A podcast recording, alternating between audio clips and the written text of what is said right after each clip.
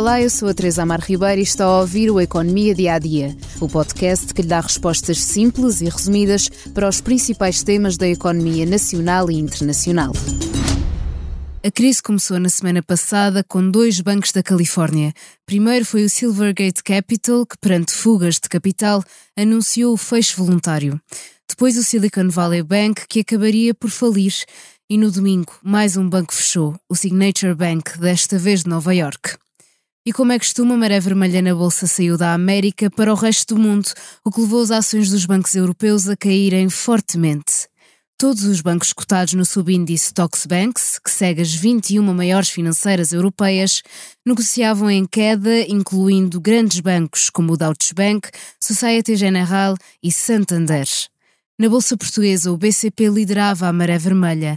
Das 15 cotadas que fazem parte do índice de referência português, o PSI, nenhuma negociava no verde em meados da sessão desta segunda-feira. O Silvergate Bank colapsou em grande parte por causa da crise dos criptoativos, dos poucos bancos com serviços especializados para este setor. Já o Silicon Valley Bank era um banco especializado em startups, um setor atualmente com dificuldades de financiamento. Para conseguir liquidez imediata, o banco vendeu obrigações soberanas norte-americanas com perdas e ficou com falhas de capital, que tentou resolver através da emissão de ações.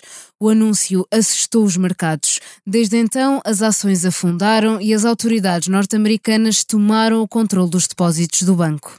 O mesmo aconteceu ao Signature Bank. Foram as próprias autoridades norte-americanas a encerrá-lo para proteger os consumidores e o sistema financeiro de potenciais riscos sistémicos.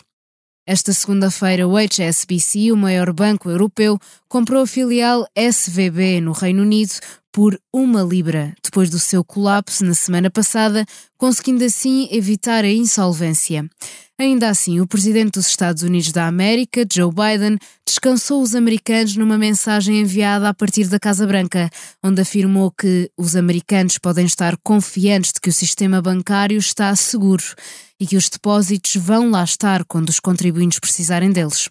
Já Fernando Medina, o ministro das Finanças, falou aos jornalistas em Bruxelas, garantindo que o sistema bancário europeu não é comparável ao dos Estados Unidos, sendo mais robusto e com regras mais apertadas.